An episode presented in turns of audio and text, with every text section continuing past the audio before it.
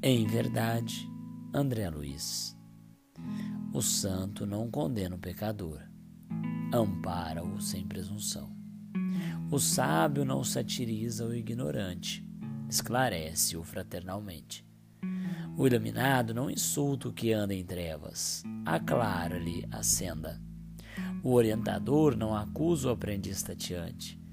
A ovelha insegura é a que mais reclama o pastor. O bom não persegue o mal, ajuda-o a melhorar-se. O forte não malsina o fraco, auxilia-o a erguer-se.